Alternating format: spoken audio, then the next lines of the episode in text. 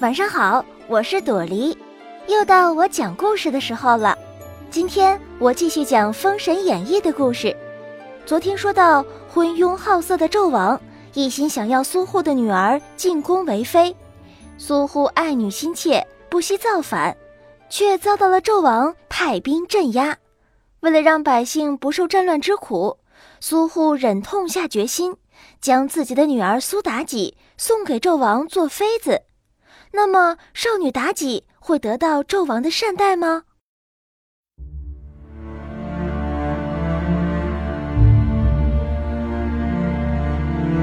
这天，苏护心情沉重的带女儿妲己踏上了去国都朝歌的路途。年少的妲己对做妃子的事一无所知，只知道自己跟着父亲要去朝歌。能看到天下最繁华的都城和宫殿，一路上他无忧无虑，说说笑笑，看着如花似玉的女儿，想想她将成为纣王手中的玩物，苏护的心难受极了。他一边掩饰自己的感情，一边故作轻松地回答女儿提出的各种问题。转眼间天色已晚，他们来到了恩州城。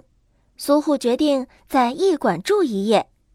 这时，恩州驿丞面有难色的报告说：“实不相瞒，驿馆三年前出了一个妖精，过往的官员都不敢在驿馆中留宿，还请大人留在行营中休息，以防发生意外。”苏护根本就不相信有什么妖精鬼神，他说：“我行得正，走得端。”害怕什么妖精半夜敲门不成？少废话，赶紧给我把驿馆的厅堂、卧室打扫干净。苏护虽然这样说，可还是十分留心。他将女儿安排在厅堂后面的卧室休息，并派遣了好几个侍女陪伴。为了防止万一发生不测，他还命令五十名卫兵在驿馆门口守卫。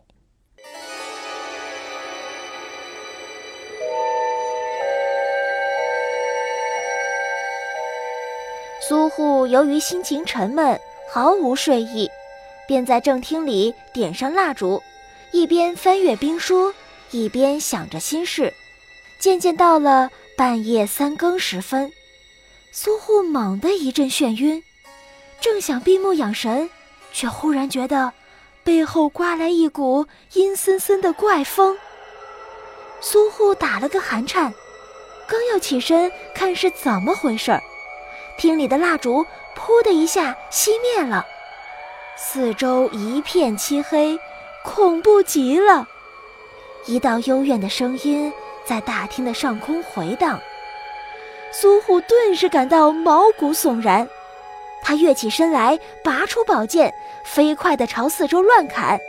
这时，就听见有人高声叫喊：“妖精来了！妖精来了！”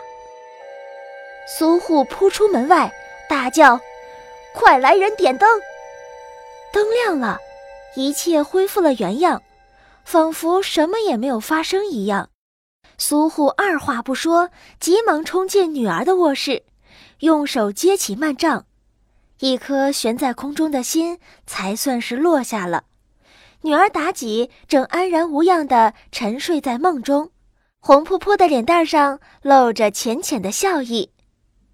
苏护走出女儿的卧室，命令仆人们不要惊慌，继续休息。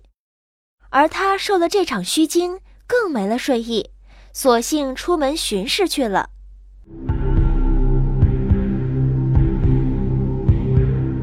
苏护哪里知道，他方才在幔帐中见到的根本就不是自己的亲生女儿妲己。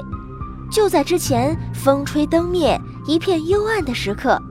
一只狐狸精吸去了妲己的魂魄，借着妲己的形体变成妲己的模样，而这只狐狸精就是被女娲娘娘派下凡间祸乱商朝的千年狐狸精。第二天天才蒙蒙亮，苏护就带着女儿上路了。附在女儿身上的狐狸精装得惟妙惟肖，苏护一点儿也没有看出破绽来。傍晚时分。苏护一行就到达了朝歌。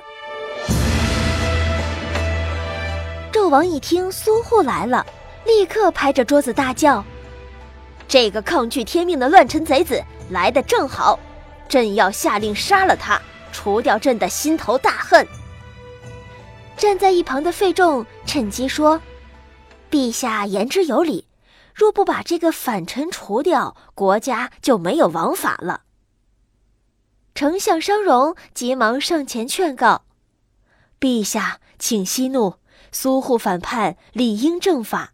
可是苏护来朝歌是为了给陛下送女儿啊，这正表明了他的悔改之意。这个时候下令杀他。”朝廷内外会指责陛下不够宽宏大量。纣王一听，气急败坏地说：“那你们说该怎么办呢？”费仲说：“叫苏护的女儿到朝堂来，如果他的女儿真的长得漂亮，就放了苏护；如果他的女儿不能使陛下称心如意，陛下就将苏护同他女儿一起杀掉。”纣王应允，妲己应召入宫。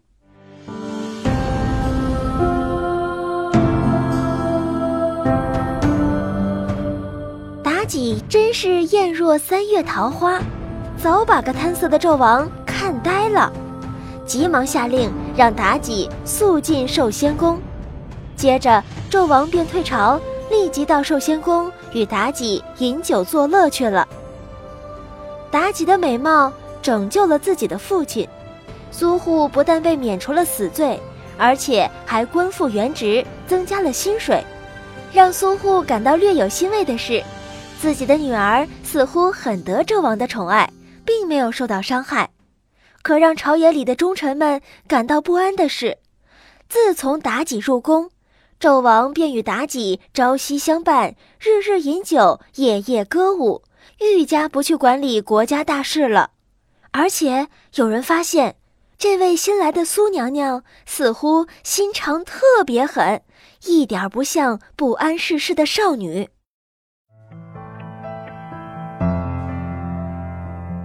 也难怪，现在的苏妲己可是千年狐狸精变的呀！你要知道，在狐狸家族里，并不都是我这样人美心善的九尾狐啊，还有一些法力强大却内心邪恶的坏狐狸。这个狐狸精会怎么祸乱朝政呢？